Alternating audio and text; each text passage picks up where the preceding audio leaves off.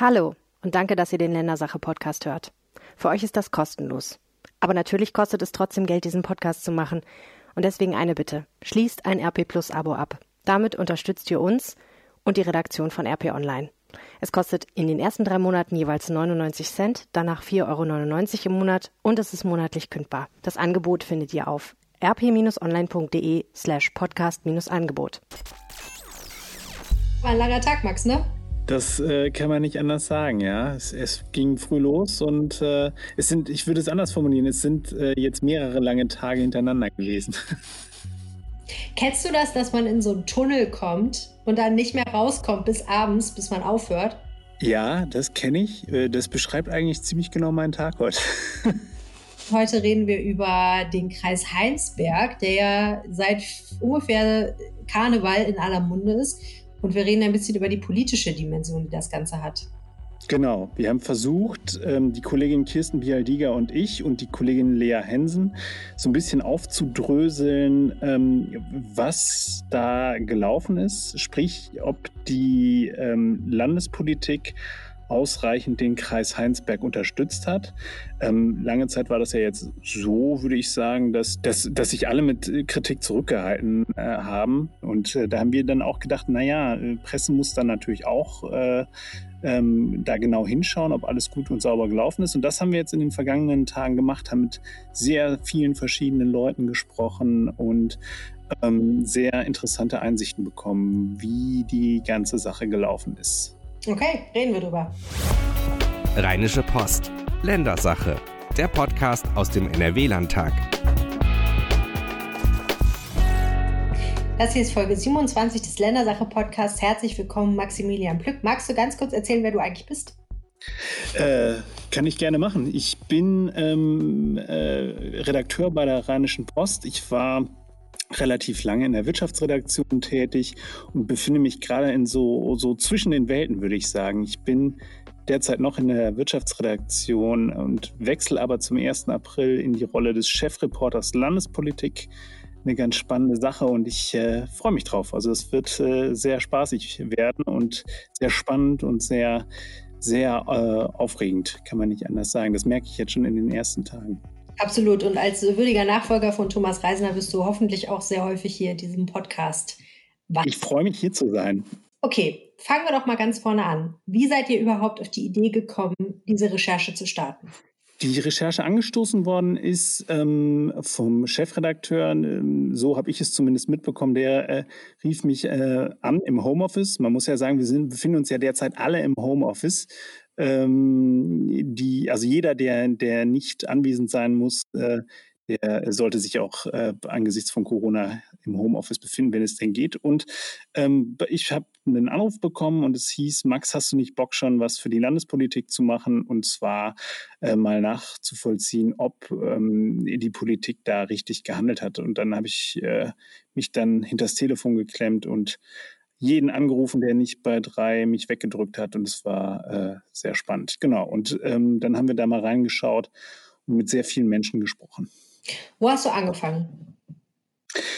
Wie habe ich angefangen? Ich habe ähm, hab erst mal äh, die Opposition abgeklappert. Das ist ja, wenn man äh, auf der Suche nach Kritik ist, ist es äh, immer ganz wichtig, erst mal zu schauen, äh, diejenigen, die ja sowieso sich kritisch äußern äh, über die, die ähm, Arbeit der Regierung, äh, mal zu schauen, was die so, wie die die Lage sehen.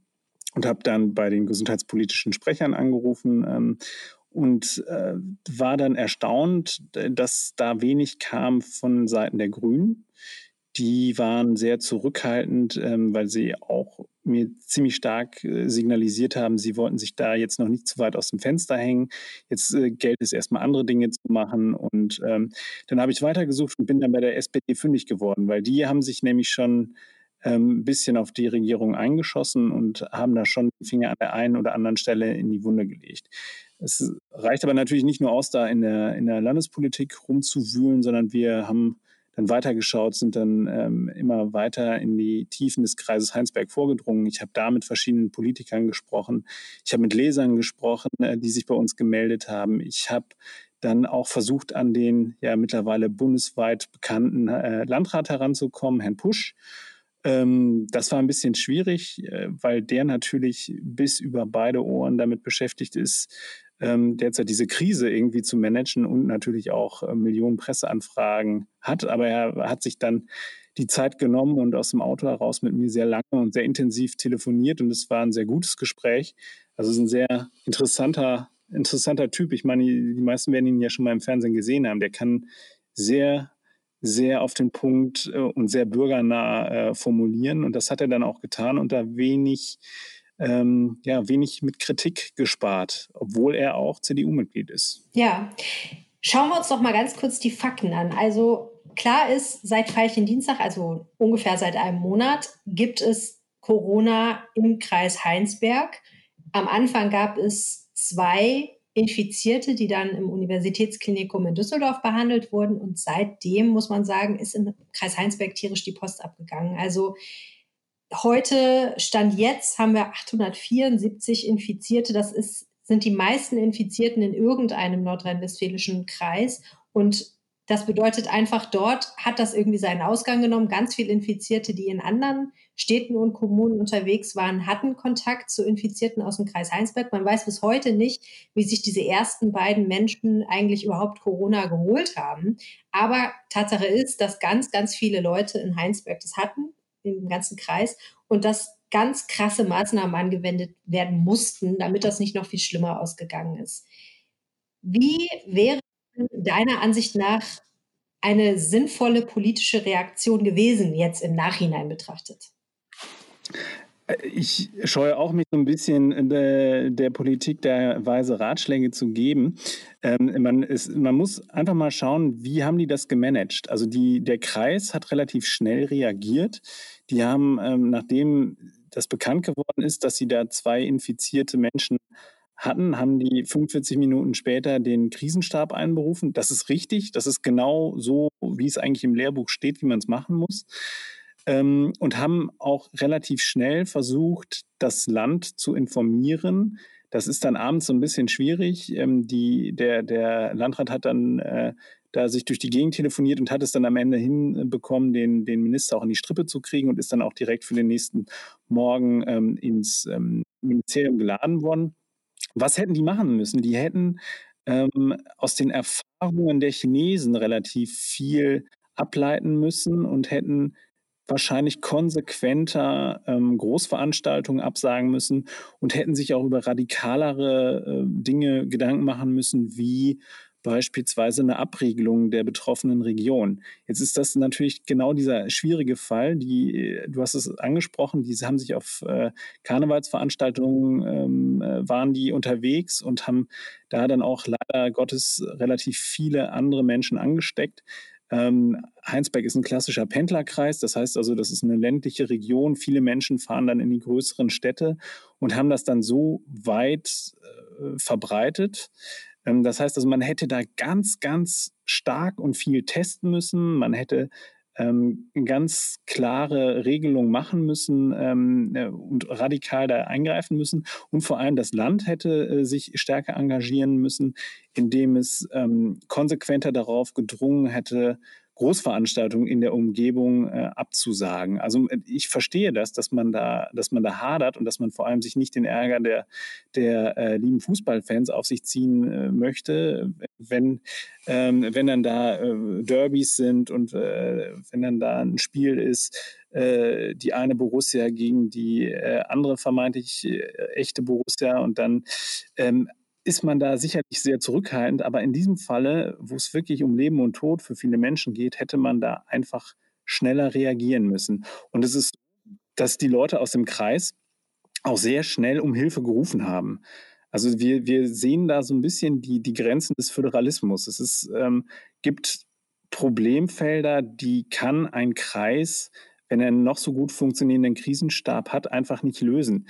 Und ähm, das, was der, der Landrat da moniert hat und was ich, die Kritik kann ich nachvollziehen, er hat gesagt, ähm, wir hätten uns da mehr aktive Politik gewünscht und, und weniger Administration. Die haben zum Beispiel gesagt, Leute, uns geht hier das medizinische Material aus. Wir brauchen jetzt eure Unterstützung. Wir brauchen jetzt ganz dringend hier medizinisches Material. Und dann haben die äh, Stellen äh, dann äh, auf Landesebene haben ein bisschen gewartet und haben äh, ihnen dann dann Kontaktadresse verschafft, wo sie das dann bestellen könnten. Anstatt das, was sie eigentlich haben wollten, sie wollten das Material haben. Sie wollten dann jetzt nicht noch umständliche Bestellprozesse machen. Diese Zeit hatten sie nicht, weil sie sich auf andere Dinge konzentrieren mussten. Das ist so Kritik. Der hat das auf ein ganz schönes Bild gebracht. Er hat gesagt, wir waren wie so ein Schwimmer, der raus aufs, äh, auf den See geschwommen ist und dann Krampf gekriegt hat. Und äh, das Land war so ein bisschen der Bademeister, die standen da am Rand und äh, haben, der Bademeister stand am Rand und hat gesagt, naja, hättest du ja auch mal eine Badekappe aufsetzen können und äh, siehst ja jetzt, was du davon hast. Und hat ihn dann noch so ein Buch zugeworfen, leicht gemacht. So nach dem also nach dem Motto, mach doch einfach Schwimmbewegungen. Genau, genau. So muss man sich das vorstellen. Da sieht man mal wieder, der, der Push, der ist schon auch ein äh, sagen wir mal, der ist schon auch ein Vollblutpolitiker, der weiß schon, wie er die Dinge formulieren muss. Das Problem an dem, was du jetzt beschreibst, ist natürlich, man kann natürlich jetzt sagen, oh, ihr hättet dies, ihr hättet jenes. Das ist natürlich generell das Problem bei dieser ganzen Sache. Aber die haben sich natürlich im Prinzip an alle Regeln gehalten. Ne? Das heißt, die Landesregierung hat ja, ich weiß nicht, oder sag mir, wenn es anders ist, aber im Prinzip hat sich die Landesregierung genau an das gehalten, was sie hätten machen müssen laut Gesetz. Was aber schön gewesen wäre, wäre, wenn sie darüber hinausgegangen wären. Genau, also es ist so eine Krise, bei der man ja zumindest schon Erfahrung aus dem Ausland hatte. Man konnte es schon ein bisschen abschätzen, wie es äh, in Italien äh, sich entwickelt hat.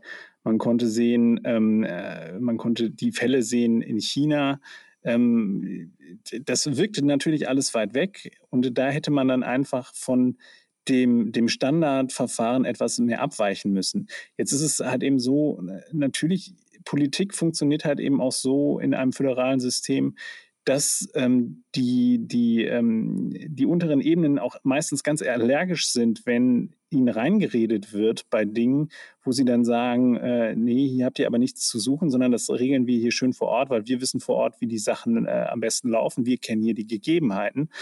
Nur das war ja nicht der Fall. Der Fall war ja, dass da äh, ein Landkreis laut um Hilfe gerufen hat und gesagt hat, wir brauchen hier Hilfe. Und die rufen immer noch um Hilfe. Die rufen nach der Bundeswehr, äh, die ihnen bei den Testungen hilft. Die rufen, ähm, die rufen nach Flugzeugen, um, um, um Material zu, zu fliegen. Also die sind wirklich, die sind da am Limit. Und ähm, dann gab es auch so äh, Dinge wie beispielsweise ähm, ähm, auch an ein Aneinanderraten im Krisenstab mit dem RKI. Das Robert-Koch-Institut, ähm, die haben da in diesen Krisenstab auch Leute entsandt und ähm, die haben sich, die haben dann auch äh, sozusagen versucht, sich nach den, nach den gängigen Richtlinien äh, zu richten. Und da hat dann äh, die örtliche Politik gesagt, Freunde, wenn wir jetzt anfangen, hier unsere ähm, äh, möglichen Corona-Infizierten ähm, ähm, medizinischen Mitarbeiter von den Frühchenstationen, von den Palliativstationen abzuziehen, dann sterben die Leute aber nachher nicht an Corona, sondern an Setzelpuperei und an Paragraphenreiterei. Und da können wir kein Interesse dran haben. Also das, was man halt eben sagen muss, und natürlich setzt man sich da dem Vorwurf aus, dass man es dann hinterher äh, äh, besser, vorher besser gewusst hätte, ähm, ist halt aber doch, dass ähm, in diesem Falle man einfach vielleicht radikaler von Anfang an hätte denken müssen. Und ähm, die Landesregierung ist ja beispielsweise immer noch auf dem Punkt, dass sie derzeit, muss man jetzt sagen, Stand, wo wir jetzt gerade reden, immer äh, noch sehr stark äh, das auf der kommunalen Ebene belassen möchte. Sie haben jetzt natürlich ein paar Erlasse gemacht, was auch gut ist. Ähm, aber da gibt es andere Bundesländer, die da schon deutlich weiter sind. Beispielsweise die Bayern, muss man sagen, oder die Saarländer, die jetzt auch schon über ähm, Ausgangssperren reden und äh, beziehungsweise die auch schon umsetzen. Ähm, und da ist NRW noch weit entfernt von. Und man muss sich halt eben die Frage stellen, wenn ein Land, das derart der Hotspot ist, wie es NRW nun ist und insbesondere der Kreis Heinsberg, dann ist es vielleicht angezeigter, dass man beherzter ähm, zu, zu Werke geht, als es die Landesregierung im Falle Heinsberg getan hat. Mhm. Ja, das ist ja sowieso, also erstmal grundsätzlich ist es natürlich so, du machst diese Recherche ja nicht, weil du irgendwie jemandem die lange Nase drehen willst und sagen willst, hey, äh, ich hätte es ja ganz anders gemacht, sondern natürlich geht es darum, daraus zu lernen, klar, und zu sagen, also ne, wenn wir dem Robert Koch Institut glauben, sind wir noch so ein Jahr mindestens in dieser Lage und Klar müssen wir alle total lernen, wie wir damit umgehen und, und die Politik muss daraus lernen. Es ist ja auch vollkommen okay, dass solche Sachen, so eine historische Situation nicht von Anfang an richtig bewertet und behandelt wird. Aber erwarten würde man ja schon, dass ne, aus solchen Fällen und aus solchen Sachen, die dann vielleicht eher in die Grütze gegangen sind, doch gelernt wird. Der andere Punkt ist, das fand ich total witzig, was du gerade gesagt hast. Ich sehe das Ganze ein bisschen von der anderen Seite. Ich recherchiere ja für Düsseldorf, zum Beispiel in unserem Rheinpegel-Podcast geht es viel um Düsseldorf. Und da sieht man halt dann auch, dass es genau andersrum auch funktioniert. Während das Land sagt, die Kommunen sollen Regelungen treffen, sagen ganz viele Kommunen, zum Beispiel der Oberbürgermeister von Düsseldorf, Thomas Geisel, an manchen Stellen, er findet, das Land muss Dinge regeln. Er möchte keinen Flickenteppich. Und das führt dann irgendwie dazu, dass zum Beispiel Kommunen wie Leverkusen oder Dortmund eigene Regelungen machen, also zum Beispiel ein Verbot von Versammlungen im Freien von mehreren Leuten während andere Kommunen das nicht tun und dann entsteht erst recht ein Chaos und ein Durcheinander. Ne? Also ich habe das gerade recherchiert im Zusammenhang mit Restaurantschließungen, wo Gastronomen in Düsseldorf sagen, wir würden uns total wünschen, dass die Stadt sagt, wir machen Restaurants dicht, weil uns das wirtschaftliche Sicherheit verschaffen würde. Während dann eben die Stadt sagt, nee, das wollen wir nicht machen, weil daran würden wir darüber hinausgehen, was das Land beschlossen hat. Und wir warten darauf, wenn überhaupt, dass das Land solche Dinge verhängt. Also da sieht man ganz deutlich, das Verhältnis zwischen Kommune und Land in dieser Frage ist noch gar nicht geklärt und es ist noch gar nicht geklärt, wer den Hut auf hat und es gibt offensichtlich noch gar nicht so den starken Mann, der sagt, wir machen das, wir sind hier diejenigen, die den Ton angeben. Ist das etwas, was man eigentlich von einem Ministerpräsidenten Armin Laschet erwarten würde in dieser Zeit? Also auf jeden Fall. Ich glaube, dass äh, äh, der Laschet jetzt, ähm, wenn er vor allem auch gerade in der Situation ist, dass er sich anschickt, CDU-Chef und auch damit äh, Kanzler äh, möglicherweise der Bundesrepublik zu werden, dass er dann ähm, auch jetzt unter Beweis stellen muss, dass er harte Entscheidungen trifft. Er ist natürlich so ein bisschen in einem Zwiespalt oder in einer, in, in einer Zwickmühle, muss man sagen.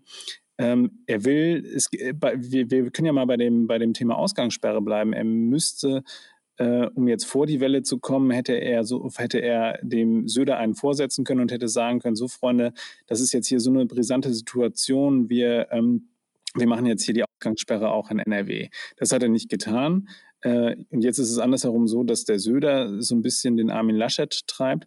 Warum hat der Laschet da zurückgezuckt? Meines Erachtens, weil es einen Termin gibt mit der Kanzlerin, der am Wochenende stattfinden soll. Und äh, da sollte es ein bundesweit abgestimmtes ähm, Verhalten geben. Also da soll national dann entschieden werden, dass, ähm, dass es Ausgangssperren geben wird, weil sich einfach immer noch zu viele Bürger auch einfach nicht an die Empfehlungen halten, die es nun mal gibt. Also bleibt zu Hause, ähm, da, äh, und da ist genau, dann halt der eben. Der Staatsminister hat ja gesagt, wir gucken uns jetzt mal genau an, wie die Leute sich am Samstag verhalten und dann entscheiden wir am Sonntag, was daraus folgt. Das finde ich übrigens auch sehr witzig. Ja, und das ist äh, dann immer wirklich wertvolle Zeit, die uns verloren geht, muss man ganz klar so sagen. Also ich bin äh, also auch der Meinung, dass, dass man jetzt an einen Punkt gekommen ist, wo äh, die Kliniken tatsächlich anfangen, 69-jährige äh, Ärztinnen anzurufen und zu sagen, es könnte jetzt hier äh, demnächst deutlich schlimmer bei uns werden, ähm, äh, halte dich schon mal bereit, dass du dann bei der Versorgung jetzt nicht der Corona-Patienten, aber bei der Versorgung der anderen Patienten dann zu Rate gezogen wirst. Ähm, äh, da muss man ja schon mal sehen, in was für eine, auf was für eine Situation wir hier zulaufen. Also der, der äh, Landesverkehrsminister warnt, fahrt bitte vorsichtig, fahrt rücksichtsvoll, damit ihr keine Unfälle baut und nicht ins Krankenhaus kommt. Also wir sind, wir sind in einer angespannten Situation und ähm, natürlich sind wir alle Demokraten und wir, wir scheuen davor zurück, äh, Freiheiten einzuschränken. Nur ich glaube, dass wir an einem Punkt angekommen sind, wo man tatsächlich auch ähm, es akzeptieren muss,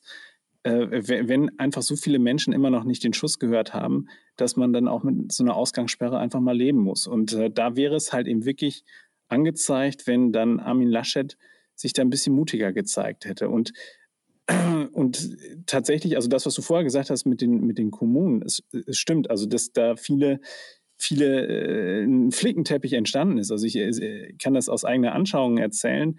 Ähm, äh, in meinem näheren Umfeld gibt es jemanden, der hat einen, einen, einen, äh, einen Corona-Kontakt gehabt und ähm, das ist, es gibt da äh, eine ganze Abteilung, die hatten da einen Fall, wo sich jemand mit Corona infiziert hat und die sind dann natürlich alle nach Hause geschickt worden in Quarantäne.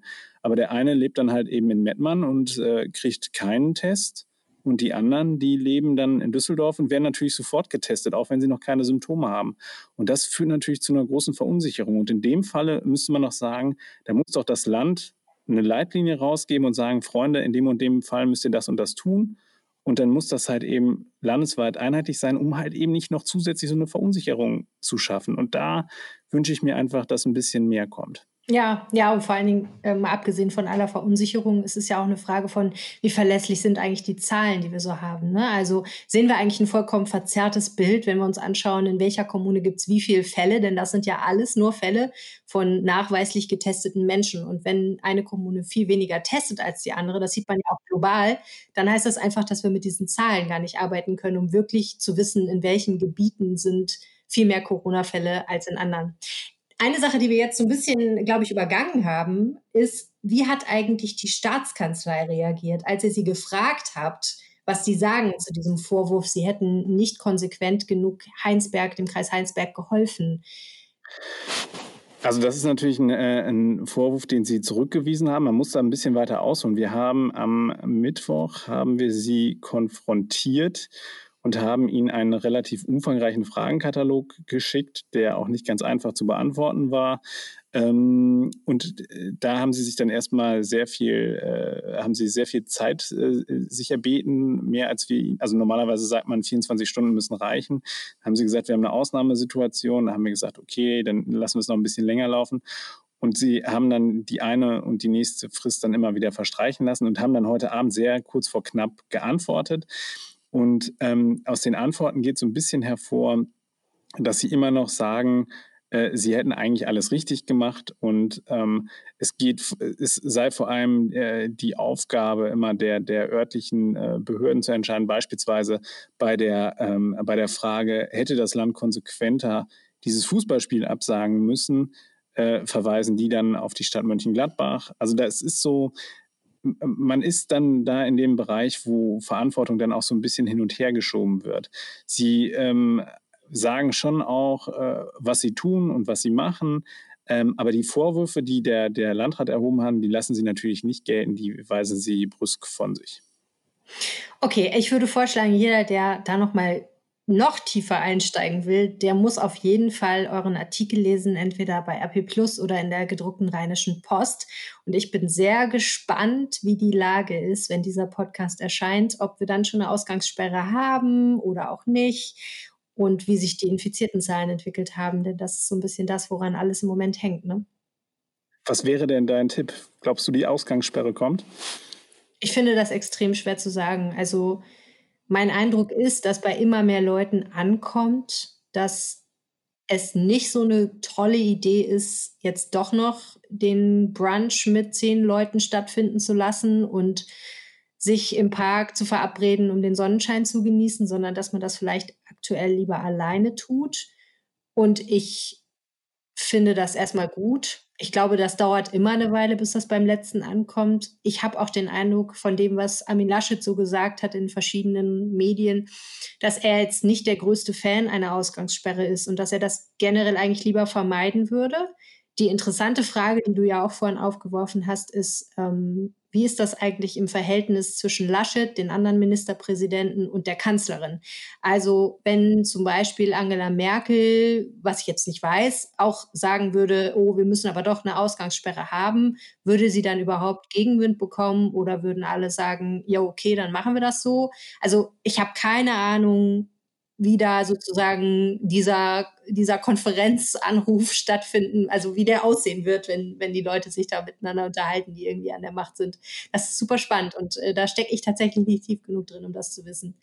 Insofern, ja, bleibt spannend und ähm, ich hoffe einerseits, dass es nicht dazu kommt. Andererseits muss man einfach sagen, wir sind in einer Ausnahmesituation und wenn das das Einzige ist, was hilft, dann muss man das, glaube ich, einfach leider für eine Zeit in, so ein bisschen akzeptieren. Was mir aktuell viel mehr Sorgen macht, ist ehrlich gesagt, wir unternehmen jetzt alles und ganz krasse Sachen eigentlich, ne, damit, damit diese Kurve sich abflacht und damit wir weniger infizierten Zahlen haben, damit die, die Rate schneller, äh, die, die Rate langsamer wächst äh, oder kleiner wird. Ähm, ich frage mich halt, wenn wir das geschafft haben, was dann als nächstes kommt. Weil diese ganzen Dinge, die wir jetzt beschlossen haben oder die beschlossen wurden, um das zu schaffen, die gelten halt irgendwie bis zu den Osterferien und danach. Also Kinder sind nicht in der Schule, die Bars sind zu und so weiter und so fort.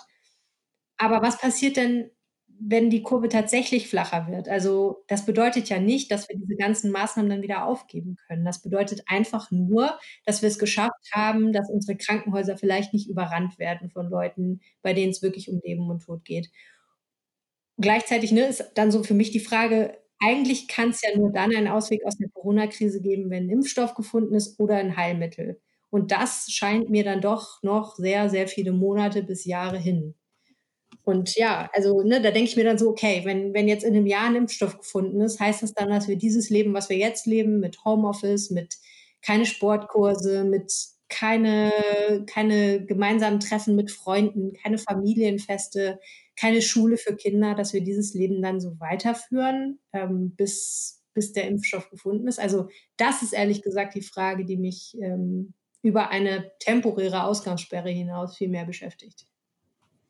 Eine gute Frage, die keiner beantworten kann im Augenblick. Oh, da wird einem ganz schwindelig.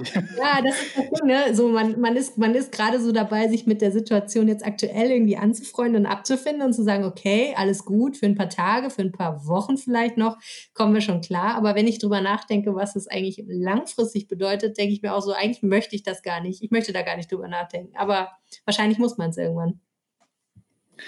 Aber solange das noch nicht so nah ist und solange wir noch im Hier und Jetzt uns überlegen müssen, was die nächste, die nächste äh, Spielmöglichkeit für die Kinder ist, äh, konzentrieren wir uns erstmal darauf.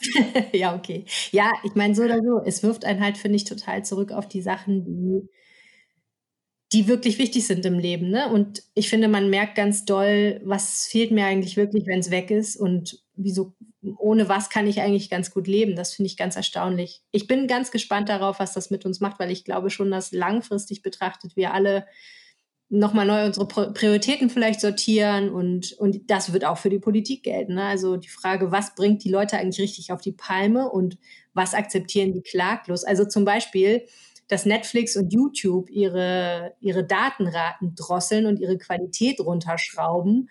Wenn ich mir vorstelle, dass man das vor sechs Monaten verkündet hätte, ich bin mir nicht sicher, ob das nicht äh, klassisch äh, Gebt dem Volk Brot und Spiele zu einem Volksaufstand geführt hätte.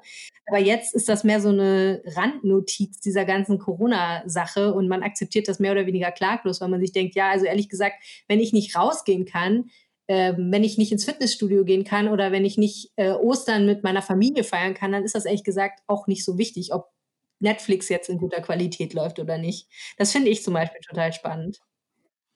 Ich, was ich auch glaube, was das machen wird am Ende, ist, dass wir gesellschaftlich irgendwie ganz, ganz anders wieder miteinander umgehen. Also achtsamer, dass man, dass man viel mehr das Gespräch wieder äh, zu schätzen weiß. Also dass, dass man weniger alles, äh, natürlich müssen wir jetzt auch viel über WhatsApp und über Messenger und so weiter uns organisieren, aber am Ende äh, werden alle wieder feststellen, wie schön es doch ist, wenn man dann abends mal zusammensitzen kann äh, beim Glas Bier oder einem Weinchen und äh, einfach mal ein bisschen quatschen kann und das ja, das, äh, das hat uns Corona jetzt einmal ganz arg böse vor Augen geführt.